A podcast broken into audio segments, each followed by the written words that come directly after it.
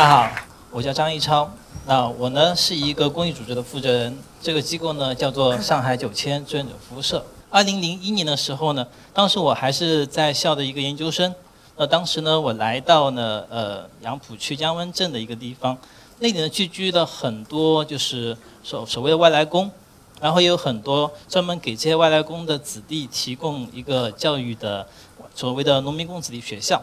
那么在那里呢，我认识了一个小女孩。他们家住在什么地方呢？是住在那种那边有一条臭水沟。他们家呢就是用那个木板、用石棉瓦就简单的搭了一个房子，就在那个臭水沟旁边。我印象很深的一点就是说啊，这个每逢下大雨，因为上海经常会下暴雨嘛，特别夏天的时候，一旦下雨，那么他们全家啊就会拿出家里面所有的盆盆罐罐去接水，然后呢拼命的把就进来的水给舀出去，就是这样的一种条件。那他所在的那个学校又是什么样子呢？这个学校啊，我第一次去的时候发现，它黑板都没有啊，它黑板是用黑颜色漆在墙上刷的。然后学校里面所有的粉笔都是粉笔头。我问他为什么这个只有粉笔头，没有一支完整的粉笔？他说我们学校老师说这个粉笔买不起，他让我们到隔壁一个上海的公立学校去捡的，捡了一堆的粉笔头。所以当时我就很吃惊，然后我就在想，那对于这样一个孩子，他的未来会是怎么样子呢？然后从零一年开始呢，我就做志愿者，我一直呢在他们的学校，然后我组织了一群复旦大学的学生，带着这些孩子去教他们很多很多呃课外的东西。然后呢，在二零零，我印象中很深的，记得很清楚一点，就在二零零九年的一天，我收到我一个朋友的一封来信。他告诉我，哎，听说你一直在给农民工子弟上课，啊，那么这些孩子中有没有比较优秀的孩子？那当时呢，我呢就跟我那个朋友说，哎，有一些优秀的孩子，但是他们呢也碰到一个问题，就是他们没有办法在上海这样一个地方参加中考和高考。那我那个朋友就跟我说，你有没有想过让他们出国去？我说这怎么可能？啊，让一个。农民工子弟去国外去留学，我说他们不可能有这个资金。那我那个朋友就说你可以试试看，他听说有个学校，那个学校呢可以给这些孩子提供免费的全额奖学金，当然前提是你必须足够的优秀。所以当时呢，我就跟跟我一直教我那些孩子说起这么一件事情，问他们你们是否愿意去试一试。当时有三个孩子，他们跟我说愿意。其中有一个就是我最早接触的那个孩子，我们有一个合唱队，叫做放牛班的孩子，那是也是因为看了那部电影《放牛班的春天》而成立的。那么这个孩子也是合唱队的一个核心的成员。那么他呢，当时呢，因为学校里面是不允不允许这些孩子去参加上海的中考嘛，所以说他呢在初中毕业之后呢。没有去回老家去继续求学，而是呢，他选择了上海的一个成人高中。他想在那边呃随便混个文凭出来，之后呢就自己做生意。当时我记得有一个事情，就是有一天他妈妈来找我，跟我说：“张老师，你能不能劝劝我家孩子啊？他觉得读书反正也没有什么意义，他想做生意。”我说：“做什么生意呢？”他说：“他去卖西瓜了。”我说：“卖西瓜在哪里卖西瓜？”然后他妈妈就带着我。他那个孩子真的当时在卖西瓜，就是就学校里不去上学了嘛，他在，呃，跟另外一个小伙伴，他们两个人去弄了一车西瓜在马路上卖，然后我就跟他说，哎，现在有这么一个机会。于是呢，在二零零九年的差不多是二零年零九年年底，就说暑假过完之后，这孩子跟另外两个同学。一起，他们在九千，在我所创造创立这样一个机构里面一起待了整整的三个月，就是去练习各种各样的学科科目，特别是英语，因为那个国外的学校是要求就是全英文的这个面试。那当时呢，我印象中在零九年十二月底的时候，这些孩子他们递交了申请书，接下去呢，在一月份的时候，这个孩子很快得到了面试的通知。他当时很开心，跟我说他要去面试了，然后跟他爸妈说：“我这次一定能成功。”然后他妈妈听了之后呢，就笑了。他说：“人家只是看你可怜，给你个机会，其实人家根本不不会要你的。”当时他妈妈还说了一句话：“他说如果你最后能够被录取的话，我会给全上海的狗每条狗打一件毛衣。”然后，这个我听了我也是很郁闷，我觉得呃这个妈妈怎么这么打击她的孩子？接下去他就去参加了参加了面试，参加面试之后呢，就就杳无音讯了，一直到二零一零年的四月一号，就愚人节那天，这孩子突然给我打电话，他说张老师，我收到了一封邮件，一封邮件说录取我了，我是不是开玩笑？呃，今天是四月一号，然后我在想，这个学校再怎么喜欢开玩笑，也不可能在四月一号开这么一个玩笑，所以我跟他说。这一定是真的，恭喜你啊！然后他是第一个打电话给我的，然后他就特别开心，然后告诉他爸爸妈妈，他也就成为我们九千第一个呃成功的就申请到国外的全额的奖学金出国去读高中的孩子，而且九千至今已经有七个孩子得到这样的机会。那其实，在二零一零年，我之所以就是成功的做到这一点这个事情之后，其实我当时呢就在思考一个问题，因为。对我来说，他可能是从零一年开始去做志愿者，去帮助这些孩子的一个结果。但是对于比如说这个孩子，还有对他们的家庭，对其他的孩子而言，这是一个奇迹。那我问我自己的一个问题就是：这到底是一个奇迹，还是说它只是一个水到渠成的一个结果？我心中想，这不应该是一个奇迹，因为什么叫奇迹？奇迹就是它不可能发生的事情叫奇迹。但我认为这件事情。它完全可能发生，不仅发生在发生在这个孩子身上，它也可以发生在任何一个孩子身上。问题的关键在哪里？在于就是我们给这些孩子们到底提供了一种什么样的教育土壤？我们让他们看到一个什么样的世界？我们让他们心中拥有什么样的信心？所以在当时，我就我也很开心的，就当时我跟那个学校，就是那个国际高中，它叫世界联合学院，它的一个面试官。来，呃，来到九千来参观，他特意特意来找我，所以我跟他就有一次有一个交谈，我们两个就是在探讨，他想了解的是，哎，我到底做了什么，使得一个呃农二代变成这样子，而我想知道是他们又是为了什么来选择这样一个孩子？他说有两点，第一点是他说他们学校是一个希望有多元化的学校，所以他想。他希望就是说，这个学校里面既有就是，呃，那种贵族子弟、富二代，也有来自贫困山区的，甚至残疾的孩子。他希望能够构建一个多元化的校园，让这些孩子可以互相之间交流。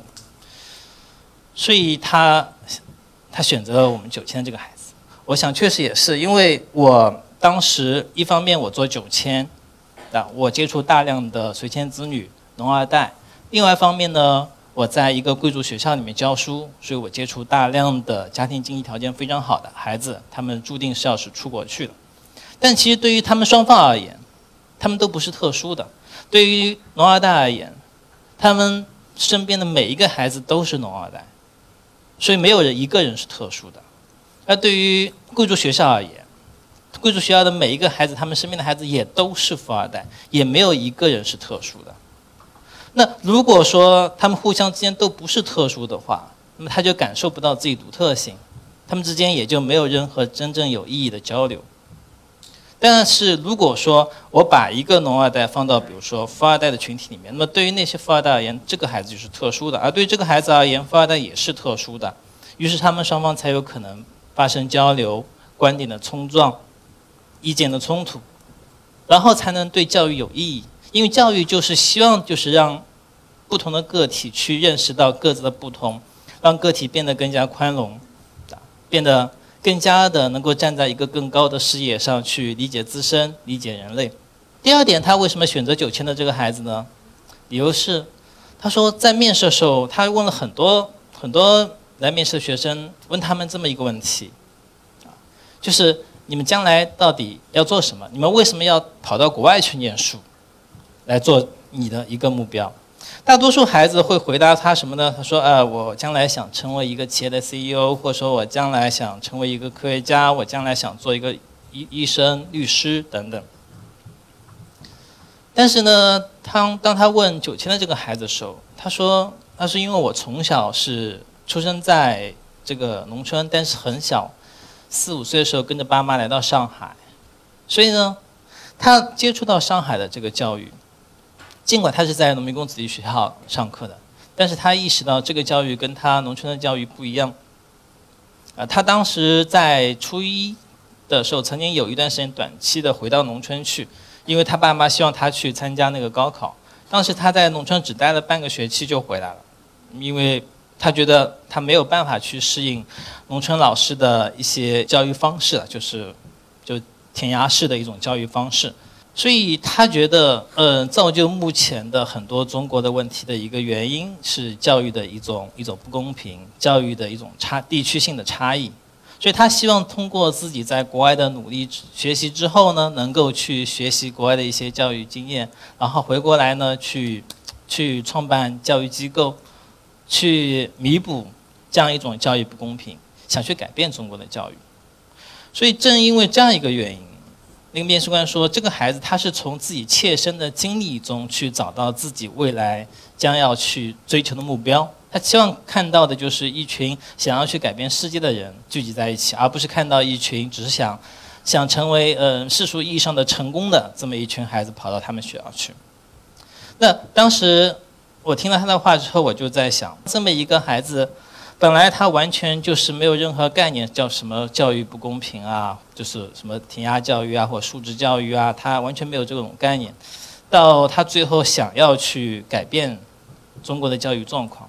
究竟九千做了什么？所以呢，在我一番思考之后呢，我们做了一些尝试。就从一零年开始，我对九千呢做了三个主要的一个教育的尝试，让更多的孩子可以像这样一个小女孩一样，能用能够拥有一种去改变自己命运的力量，同时也获得真正的获得就是改变他命运的可能性。所以说呢，我们做的三个事情。第一个事情呢，我们是。我重新改革了一个教育评估的方式。那大家知道，做教育首先你要考虑你怎么样去评估这些孩子。那传统的评估，大家知道，我想每个人你们小学一二年级的时候得到的分数，数学课、语文课是不是都是一百分、九十九分、九十八分？很少有人会得八十分吧？但是当你们等你们到了四五年级的时候，是不是分数就会下来一点，变成九十分、九十一分、九十二分？到初中是不是又下来一点，变成八十几分了？到高中可能成绩就更差了。所以说，目前的一个教育的评估方式都会给每一个孩子这样一种感觉：我是越学越笨的，但是这个不符合事实啊，因为我们每一个人明明是越随着我们的成长，我们学到了越来越多的知识，我们明明变得越来越聪明了。但是这个体系却给了我们一种相反的感觉，这是我们设设计的一套新的评估体系啊。这里呢我就不多说了，就是反正就有六个指标，然后呢这六个能力指标呢，它是对应着不同的学科，比如说合唱课它对应的就是记忆类的记忆能力的指标，然后比如说辩论课它对对应的就是表达能力的指标。孩子们上完不同的课程之后，就会获得这些呃能力指标的具体的分值。比如说，他上了那个演讲与辩论课，可能这学期他得到了呃五个分数的这个这个表达能力的指标，然后他就会加到他的这个表达能力上面。然后每个孩子他上的课越多，随着他的在九千的成长，所以他会看到自己的这六个能力指标在不停的上升，永远不会下降。啊，只有增加没有减少，我觉得这是更符合人的学习的一种一种比较自然的状态。所以通过这样一个评估体系，我让九千的孩子他就感受到我在这样一个机构，那么我的探索能力、表达能力、创作能力、呃艺术能力、社交能力，还有领导能力，各各种能力都在不停的噔噔噔的往上窜。啊，所不同的只是，哎，有的孩子他的能力增长比较速度快一点，有的孩子可能速度慢一点。但每个人都在成长，都在进步，这是第一件事，第一个尝试。第二个尝试呢，我们是做了一个志愿服务的系统。那呃，这个是起源于什么呢？起因有一次啊，有一个志愿者他跑过来，他说有个孩子，啊，我给他补课的时候，他说老师，今天是我生日，你能请我去肯德基吃一顿吗？啊，那个老师。他当时他说张老师，我我口袋里面只有十块钱，他说我不想不想就是拒拒绝这个孩子，但是我我又没有钱，我该怎么办？然后我就很生气了，我就觉得这个这个学生怎么能够如这样的去提出这种要求？但其实这种事情很多，就是在九千，因为很多好心人觉得，哎，这些孩子是是农民工子弟，觉得他们经济条件比较差，所以说呢，会送很多很多礼品给他们，他们经常会得到一些书包啊、文具啊等等，而且呢，时间长了之后，就会让孩子们觉得，哎，我应该得到这一切。所以呢，我们做了一个系统，就是孩子们首先呢，他们可以来到九千，呃，去选择他们要做一些什么样的志愿服务，比如说他们扫地，他们呃记录这个这个上课的出勤率，他们给老师去呃端茶、擦黑板、收本、收作业，甚至呢就说，比如说我们我们养了一条狗，啊，所以去遛狗也是一个志愿服务啊，遛一个小时可以得到五个积分。等等，而他用这个积分呢，去可以兑换，呃，所有的礼品啊。我们把所有的，就是说志愿者也好，企业也好，捐赠给我们东西，给他给每样东西都标价，标一个积分的价格。于是孩子们他可以通过他的一个志愿服务获得的那个虚拟积分，来去购买，呃，就来去兑换这样一些礼品。通过这个系统，就让每个九千孩子就感受到，哎，我就说第一，就说我。不能就无缘无故的、平白无故的去得到别人的这样一种一种礼品啊，这这样一种东西是不对的。第二呢，就是让他们知道，就是哎，我但是我可以通过我的劳动啊，我的志愿服务来获得呃认可，来得到这样一些礼品。这个系统其实我们已经做了很多年了，而且就是目前做下来，就是孩子们他会很积极的去。从事这样一些活动，目前我们马上就会把它开发成一个 APP。我是觉得，其实这个系统完全可以放在任何一个学校去使用，因为大家知道，现在很多学校也要求自己的学生去做志愿服务，一般来说都是跑到居委会去盖一个章，的，呃，其基本上就没有志愿服务了，然后反而会让孩子们觉得这种事情非常的虚伪了。所以这是做的第二件事情。第三件事情呢，我们呢就是。在开发一个课程体系。讲到这个课程体系呢，首先呢，我想说一下，就是说一堂课，我自己给孩子们上的一堂课。这堂课呢是关于普罗米修斯的。大家都知道，普罗米修斯他是这个奥林匹斯山上的一个神啊。人类是由这个普罗米修斯他造出来的，包括雅典娜，就由神灵创造人类。那创造人类之后呢，普罗米修斯他是一个特别喜欢人类的神，所以呢，他希望让人类获得更多的。就是工具，所以呢，他希望就是宙斯呢能够答应，就是告诉人类怎么样去使用火。但宙斯觉得不能让人类这种动物懂得使用火，拥有火，否则的话，人类一定会不会听神的话了。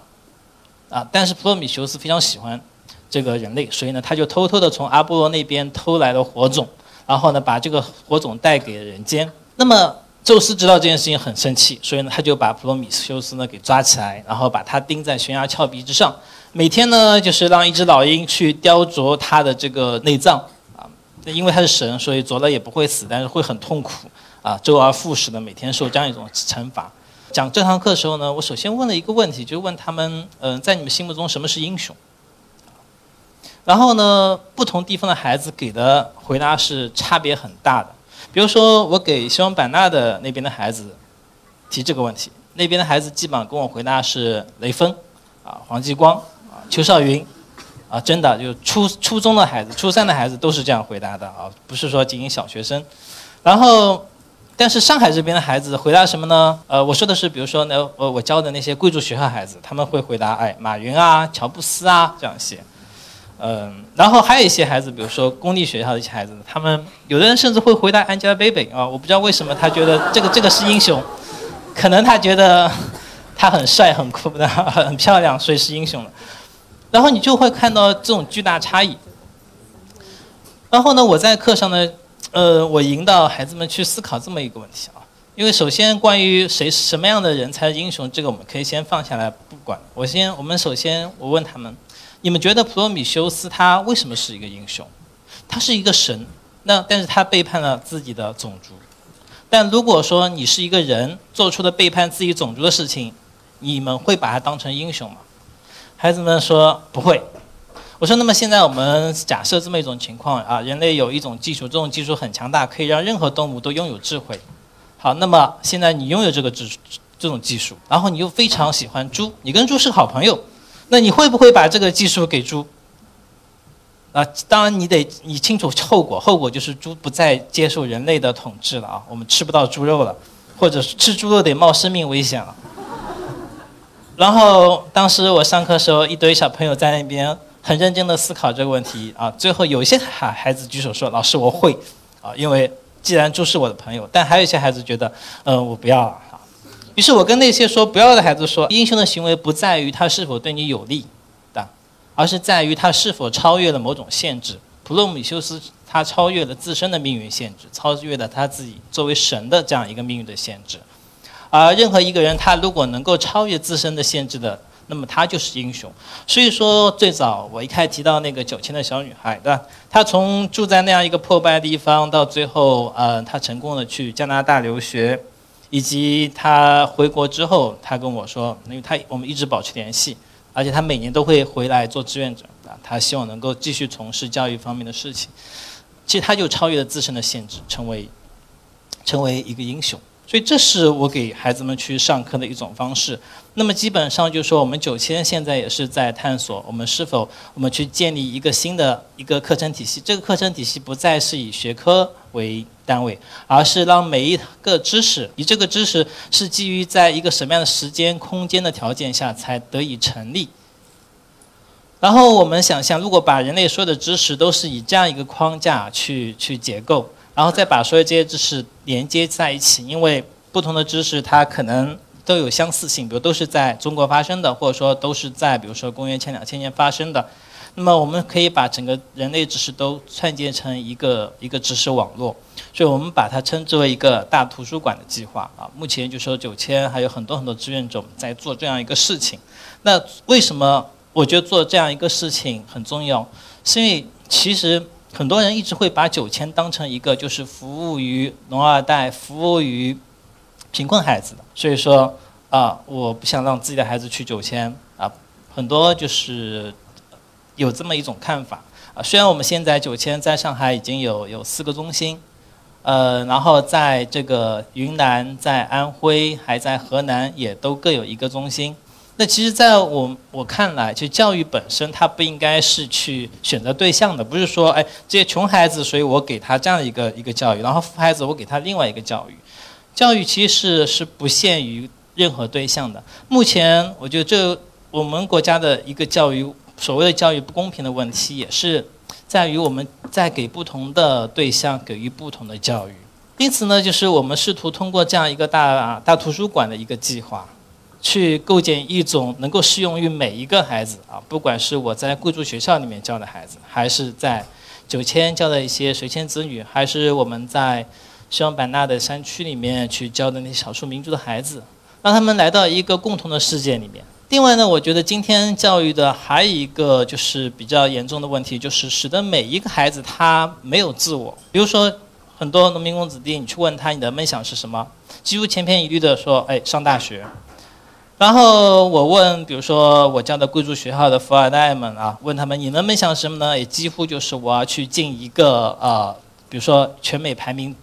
三十的大学，或者说我要进常春藤名校。但是这个其实不是梦想。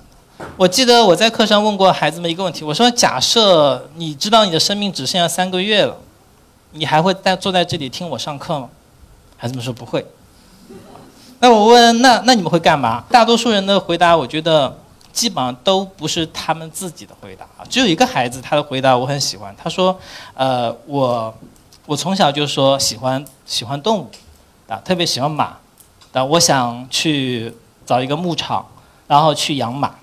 啊，最后三个月我就是养马。我很喜欢这个回答。”因为他的这个回答正是恰恰是属于他自身的回答啊，他不是不是来自于别人的。我是希望就说教育应该是让每一个人能够去找到自我啊，让每一个人的梦想是真的是跟他自己切身相关的东西，而不是一一些就是大人们塞给他们的那样一些梦想，那样一些成功的道路啊，而且这些东西其实不一定靠谱啊，就你得到之后又怎么样呢？你。一定还是会觉得空虚、失落。九千有有一个校训，这个校训是什么呢？就自由的探索、自由的表达、自由的创造。我相信，就是每一个孩子，如果说他们能够去自由探索、表达、创造的话，他们就能够像所有站在一席的讲台上的人一样，拥有自己的故事，可以跟大家去分享、去交流，而不是说。啊，在这个社会上，只有少数人可以去跟别人分享自己的故事，大多数人聊天可能都是在吐槽自己老板怎么怎么不好，工资怎么怎么低的，这个就很无聊了。最后这张照片上呢，其实这是一一年我们我在我跟孩子们在那个安徽安徽怀远的一个小街中学拍的照啊。就这张照片上，大多数孩子我们一直是有联系，其中呢有五个孩子。照片上他们出国了，然后呢，有一个孩子，他是一个四川的孩，来自四川的孩子，他，他呢从小就是一直挺自卑的，因为他妈妈就是是一个是个残疾人，但是他来到九千之后，他找到了自己梦想的，在二零一零年的时候，九千搞了一个小小世博会，这个世博会上他扮演日本，给孩子给其他同学做了很多很多寿司，他那个摊位是最最受欢迎的，大家都跑过去吃他做的寿司。所以他就立立下这个决心，他要成为一个面包师。那他最终啊，他现在在那个威斯汀大酒店里面做做面包，啊。另外，其实九千还有很多这样的孩子，他们拥有各自的梦想。然后我们所做的其实就是鼓励他们去追求自己的梦想，最终呢实现他们的梦想，让每一个人呢都拥有他们美好的未来，拥有属于他们的故事。啊，有一天我希望各位来参观九千的时候。跟我们九千的孩子聊天，都能有听君一席话，胜读十年书的感觉。谢谢。